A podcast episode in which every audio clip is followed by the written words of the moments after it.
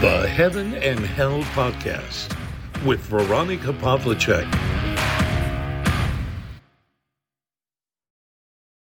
Hallo, hier spricht wieder eure Veronika aus Wien. Ja, ich möchte mich an dieser Stelle sehr, sehr herzlich bedanken. Der Podcast ist ja gerade erst gestartet und ja, ich freue mich über positive Resonanz, über liebe Kommentare und fühle mich ganz am richtigen Weg. Es ist notwendig, dass jemand auch über diese Themen spricht, über den Sinn, über das Leben, aber auch über den Tod. Und deshalb werde ich das auch weitermachen. Ja, gestern hatte mein Vater seinen ersten Todestag und das ist mir natürlich noch sehr präsent, wie sich das alles zugetragen hat. Und ich möchte davon heute berichten. Vielleicht kann es dem einen oder anderen auch ein wenig den Schrecken wieder nehmen. Es war nämlich ein Erlebnis, ja, voller Würde, voller Liebe, und voller Frieden, möchte ich das jetzt mal ausdrücken. Ich hatte kein sehr leichtes Verhältnis zu meinem Vater, denn er war schon sehr betagt und uns haben eigentlich zwei Generationen getrennt. Also wer junge Eltern hat, das ist dann nochmal ein großer Unterschied. Und ich wusste, dass wir uns bei vielen Positionen nicht einig werden können. Das musste ich einfach so hinnehmen und dann im fortgeschrittenen Alter kann man niemanden mehr umpolen oder von irgendetwas überzeugen, was er sein ganzes Leben lang anders gehandhabt hat. Ich musste auch erkennen, dass ich ihn nur noch begleiten kann. Aber dieses nur noch ist kein nur, denn das ist das Wichtigste, dass wir da bleiben, meine Mutter ist ja schon ein Jahrzehnt davor verstorben und so ist mein Vater viel allein gewesen. Ich habe mein Bestes getan, ihn so oft wie möglich zu besuchen, aber er hat sich trotzdem sehr einsam gefühlt. Er hat viel gebetet, er war sehr religiös und dem habe ich dann auch am Ende seines Lebens Rechnung getragen, denn da geht es ja nicht mehr um eigene Ansichten, sondern darum, dem Sterbenden diese letzte Zeit so gut und angenehm wie möglich zu gestalten. Und da passen Diskussionen und Streitereien nicht mehr ins Bild. Die allerletzte Zeit, das allerletzte Jahr vor seinem Tod, da hatte ich Unterstützung durch eine 24-Stunden-Pflege. Und wer das nicht erlebt hat, ja, der denkt vielleicht, da hat man dann eh nichts mehr zu tun und da wird einem ja alles abgenommen. Aber das ist nicht wahr. Man ist weiterhin dafür verantwortlich. Ich bin die einzige Tochter. Es ist alles auf meinen Schultern gelastet. Meine Mutter war schon so lange nicht mehr da. Und ja, wenn irgendetwas zu organisieren war, wenn irgendetwas aufgetaucht ist, dann ist es auf meinem Tisch gelandet oder hat das Telefon geklingelt und ich war dafür verantwortlich. Ich bin trotzdem regelmäßig auf Besuch gekommen, um den Kontakt zu halten zu meinem Vater. Es gab viele Vorwürfe, denn er hätte sich vorgestellt, dass ich selbst seine Pflege übernehme, was ich im Übrigen sogar zwei Jahre lang getan habe, bis ich es dann nicht mehr konnte. Denn ja, es heißt ja, liebe deinen Nächsten wie dich selbst. Das bedeutet aber auch, das wird gerne vergessen, vor allem von Menschen in helfenden Berufen, dass diese Selbstliebe notwendig ist, um etwas für andere tun zu können. Wenn du selbst dich aufopferst und völlig ausbrennst, dann bist du nicht mehr in der Lage, überhaupt für irgendjemanden da zu sein. Und ich bin ja beruflich auch noch für Menschen da als Beraterin. Und deswegen musste ich mit diesen Energien gut haushalten und habe zum Ende hin dann gemerkt, wie mir schon fast die Kraft ausgeht. Mein Vater war da schon über 90 und still und heimlich hatte ich schon Gedanken, wo ich Angst hatte, regelrecht Angst, dass er 100 wird, weil ich nicht mehr gewusst habe, ob ich das so lange noch ertragen kann. Versteht mich nicht falsch, ich wünsche jedem ein gutes und langes Leben, aber ich war am Ende meiner Kraft angekommen nach den zehn Jahren, die ich für meinen Vater da war. Und dieses letzte Jahr, wo ja der Verfall eingesetzt hat, der merkliche, war es ganz, ganz schwer. Und ich habe auch gesehen, ja, wie dieser Moment nahe gekommen ist, dass er jetzt bald sterben wird. Und ich habe das auch bei meiner Mutter gesehen, die habe ich auch schon bis zum Schluss begleitet. Und ja, er war eben auch schon 91 und man hat gesehen, dass er auch bereit war zu gehen. Er konnte nicht mehr das tun, was er gerne wollte. Er war immer in seinem Garten unterwegs und als er fast nicht mehr hinaus konnte oder gar nicht mehr oder die letzten drei Wochen seines Lebens dann überhaupt nur mehr im Bett gelegen ist, da habe ich gespürt, dass er jetzt nicht mehr will, dass er jetzt bereit ist zu gehen. Ich habe auch mit ihm gemeinsam sehr viel gebetet und ja, vielleicht hat er ja da auch gesehen, obwohl er mir das so gar nicht zugetraut hat, hat immer gedacht, dass ich sehr ungläubig bin, aber das stimmt nicht. Ich habe eine andere Form des Glaubens, ja, als meine Eltern hatten. Wir waren in der katholischen Kirche sehr aktiv.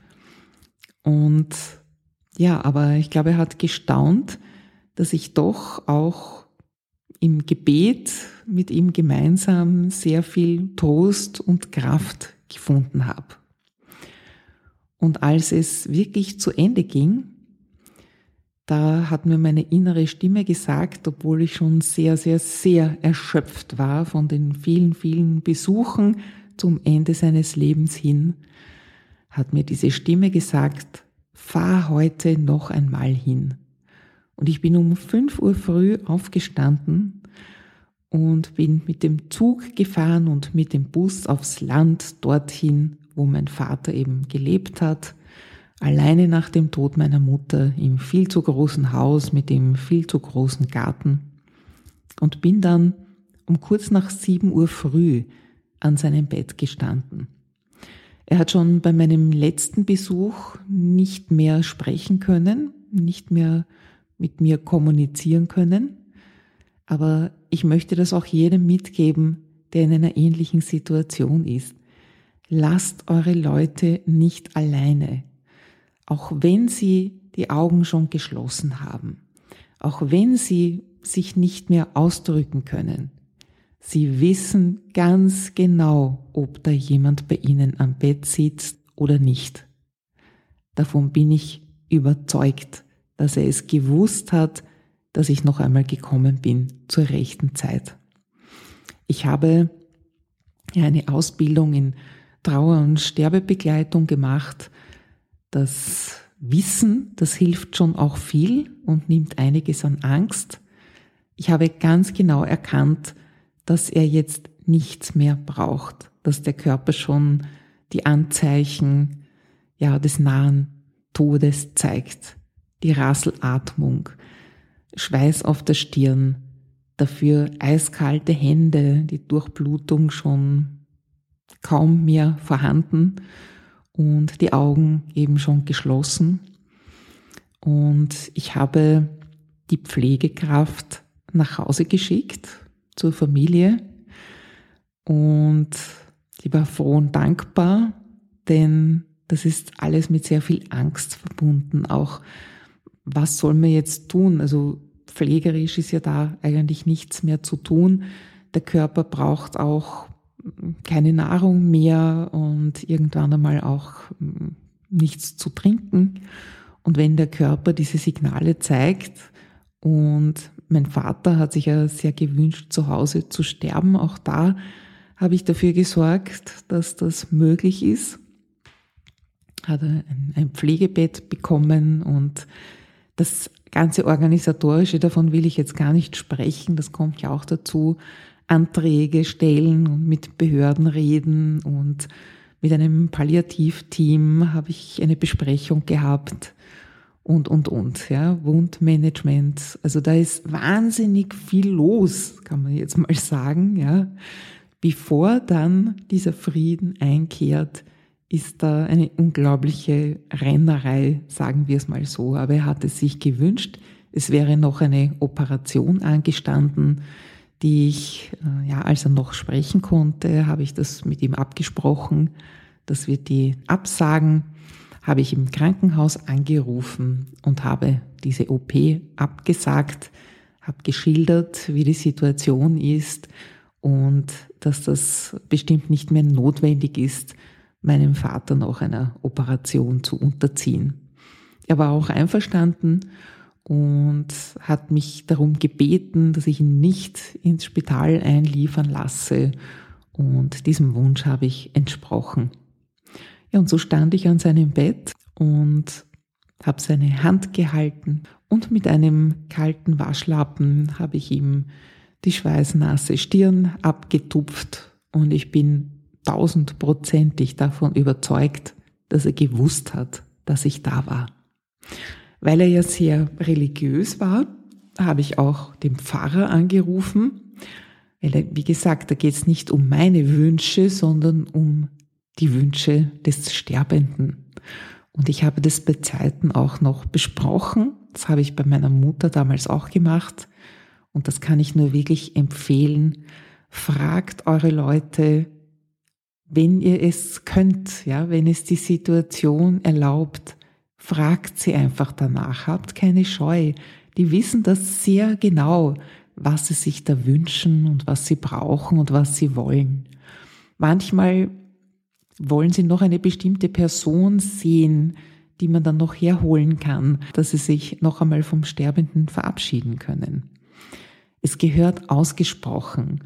Alles, was da unter den Teppich gekehrt wird, das taucht nachher sehr schmerzvoll auf. Das habe ich in meiner Praxis sehr oft gesehen.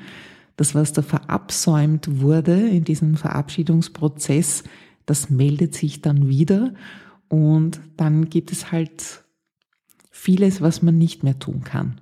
Man kann auch Verabschiedungsprozesse nachholen, das mache ich auch häufig, aber es ist, ja, es ist nicht dasselbe, als wenn man das bei Zeiten getan hat. Und so kam der Pfarrer und hat ihm die Sterbesakramente gespendet und wir haben gemeinsam gebetet und dann ist er gegangen und er sah sich still am Bett meines Vaters und habe von ihm Abschied genommen, weil ich gewusst habe, das wird das letzte Mal sein, dass ich ihn lebend sehen werde. Und da sind mir sehr viele Gedanken durch den Kopf gegangen. Ich habe aber nichts Negatives gedacht an irgendwelche Generationen, Schwierigkeiten, Probleme oder an irgendwelche Streitereien, die gewesen sind sondern da war wirklich eine sehr große Dankbarkeit in meinem Herzen, denn er ist mein Vater, er ist ein Elternteil und egal welche Konflikte es da gegeben hat, im Angesicht des Todes sind die alle weg, egal, unwichtig. Ja, und aus meinen Gedanken hat mich der Klang der Mittagsglocken der Dorfkirche gerissen. Als die Glocken erklungen sind, konnte ich regelrecht sehen, wie die Seele meines Vaters seinen Körper verlassen hat. Er hat noch einmal tief geatmet und dann hat man auch diese Rasselatmung nicht mehr gehört. Er hat einen ganz ruhigen, friedlichen Gesichtsausdruck gehabt und ich bin dann noch eine Weile so da gesessen und habe diesen Frieden in mich aufgenommen und diesen Augenblick in meinem Herzen behalten. Ich kann ihn bis heute abrufen. Und es ist ein großer Trost, dass ich bei ihm sein konnte, dass ich dieser inneren Stimme gefolgt bin, obwohl ich schon so müde und erschöpft war, die gesagt hat, fahr heute einmal noch hin. Und es ist ein Glück und eine Gnade, dass ich in diesem richtigen Moment an seinem Bett war, an seiner Seite und ihn in die Ewigkeit begleiten durfte. Ich weiß, dass das nicht selbstverständlich ist und ich danke Gott dafür, dass das so abgelaufen ist. Ja, im selben Augenblick hat sich der Hausarzt eingeparkt vor dem Haus, habe ich gesehen, ich habe ihm die Tür geöffnet und habe ihm gesagt, dass er jetzt nur noch den Totenschein ausstellen kann und dass wir die Schmerzmedikamente nicht mehr brauchen. Und das ist etwas, ja, diese Macht hat nur der Tod, dass es dann keine Schmerzen mehr gibt und kein Leid. Ich erzähle dir das so genau, damit du siehst, dass der Tod nicht das Schreckgespenst ist. Das Leiden davor ist es. Da gibt es aber auch schon viele Möglichkeiten, wie man das lindern kann. Was viel schlimmer ist, ist das seelische Leid. Ich habe Menschen gesehen, die nicht sterben konnten, weil sie auf jemanden gewartet haben. Und das ist wirklich zum Weinen. Bitte lasst eure Leute, eure Sterbenden in der Familie nicht allein. Habt den Mut, euch dem zu stellen. Ihr werdet sehen, es geht euch nachher nicht schlecht, sondern es ist genau das Gegenteil. Und je öfter du mit dem Tod und dem Sterben konfrontiert bist, desto weniger Angst wirst du davor haben.